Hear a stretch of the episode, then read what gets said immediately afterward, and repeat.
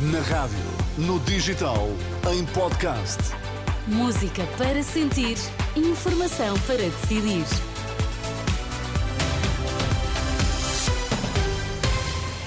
Notícias na Renascença, para já os títulos em destaque. Os pais querem ser ouvidos sobre a autodeterminação de identidade de género nas escolas. Nos próximos meses vai aumentar o aperto financeiro das famílias portuguesas.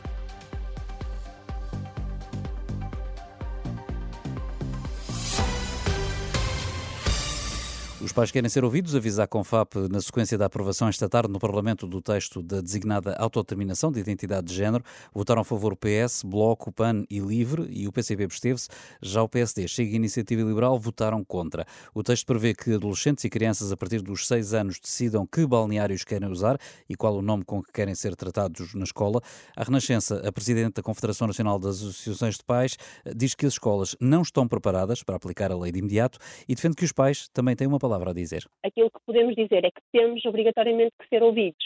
Uh, toda a comunidade educativa tem que ser ouvida e temos que também ouvir os alunos, porque é deles que estamos a falar, é a vida deles também que está aqui em jogo. A lei não pode, não pode ser aprovada num dia para entrar em vigor no dia seguinte. Não, é extremamente importante nós termos aqui um plano de ação.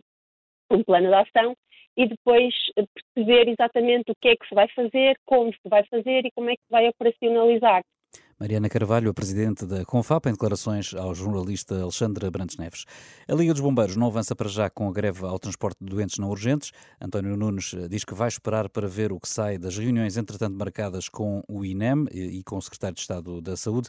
A Liga exige a revisão da tabela de pagamentos porque quer ser compensada pelos custos não previstos, como é o caso da subida do salário mínimo, a taxa de inflação e o preço dos combustíveis. Agora, e tendo em conta as reuniões que devem acontecer na próxima semana, decidiu esperar até o início do ano. Nós, no dia 10, 11 e 12 de janeiro, faríamos esse protesto. Se até lá conseguirmos encontrar uma plataforma de entendimento, quer para o transporte de doentes urgentes, quer para, para o transporte de doentes não urgentes, não será feito esse protesto, senão faremos esse protesto. António Nunes, presidente da Liga dos Bombeiros Portugueses, ouvido pela jornalista Anabela Góes, se as reivindicações não forem satisfeitas, a Liga ameaça não transportar durante três dias doentes que tenham tido alta hospitalar. Já parecia mau, mas vai ser pior. Nos próximos meses vai aumentar o aperto financeiro das famílias portuguesas.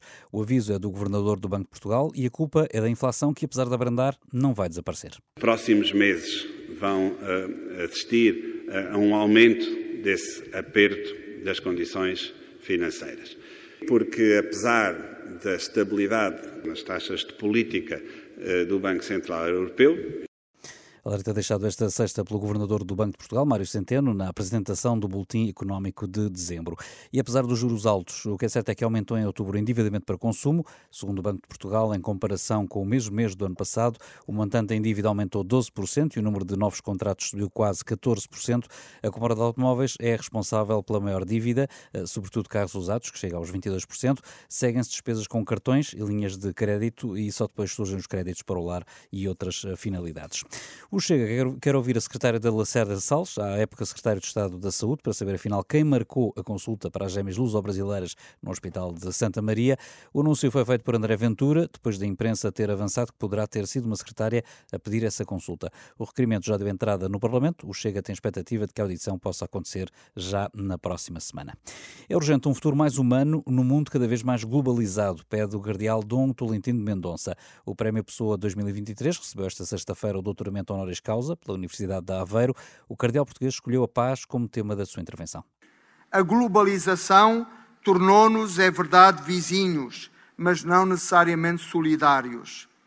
De forma manifesta, hoje as nossas sociedades mostram dificuldade em constituir-se como um bem que diga respeito a todos.